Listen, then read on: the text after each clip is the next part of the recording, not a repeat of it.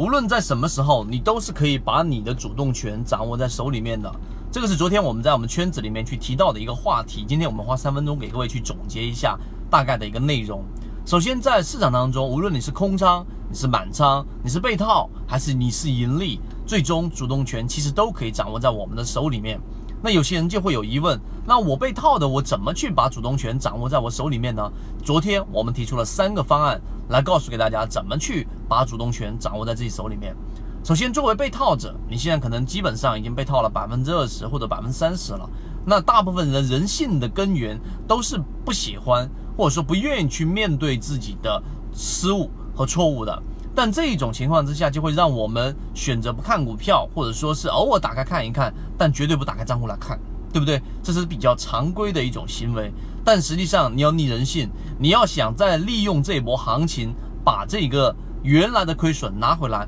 你需要去逆人性。那么好，我们来看一看，你需要做什么事情。首先，大盘在由弱势转强势、由下降通道转上升通道的过程当中，一定只有百分之二十的个股会出现快速的修复，也就是原来你可能二十块钱被套的，现在跌到了十块钱，这一波反弹它又涨回了二十块钱附近。那么这一种情况之下，只有百分之二十的个股能够做得到，剩下的百分之八十个股，他们都会继续的沿着下降通道继续下行，或者是缓慢的百分之一、百分之二的缓慢上行速度。那么对于你解套，它没有任何的帮助。所以第一步你要做的事情，就是要判断你的个股到底属不属于这百分之二十。那么好，第二点，我们来给各位去讲，到底怎么样去判断自己手里面的个股属于这种个股类型。昨天我们提到了三个重要因素，第一，你手里面的个股一定是要负乖离半年线一百二十一百二十日均线的负乖离值，大概是要去到百分之二十以上。啊，昨天我们定下来是百分之三十，就是负乖离百分之三十，也就是说你打开你的个股，然后你发现一百二十日均线它的数值是在二十块钱，而你手里面的个股呢现在是十四块钱，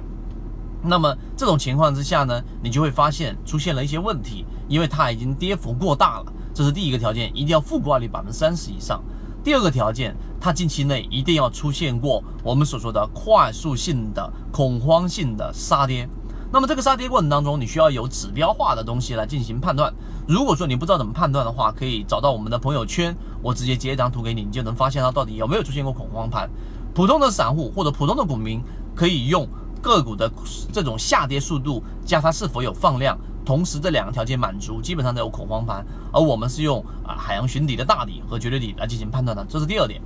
第三点，它出现了我们的负挂率百分之三十，它出现了恐慌盘，还不足以你去做补仓和做高抛低吸的这种操作。第三点，它一定要形成趋势上的反转，也就形成一个 B 点。如果这个 B 点形成之后，你可以进行第一次补仓，B 点之后反弹可能百分之三、百分之四左右之后的第一次回踩，回踩站稳了，再出现金叉，你再进行第二次补仓。经过这样的操作，用半仓的滚动方式，每次操作你都可以把你成本摊薄百分之四到百分之十左右的一个空间。这个是昨天我们详细去算过的。那么好了，那么这种三个条件如果都符合了，当你去做几次这样的操作的情况之下，你就有。一种可能性，就在大盘的第一次反弹过程当中，利用这第一次反弹的节奏，把你的亏损给它扭转回来。那么第二次反弹，市场启动的第二波，实际上安全性最高，那么你就可以去把握这波利润，跟所有前面空仓的人是站在同一起跑线的。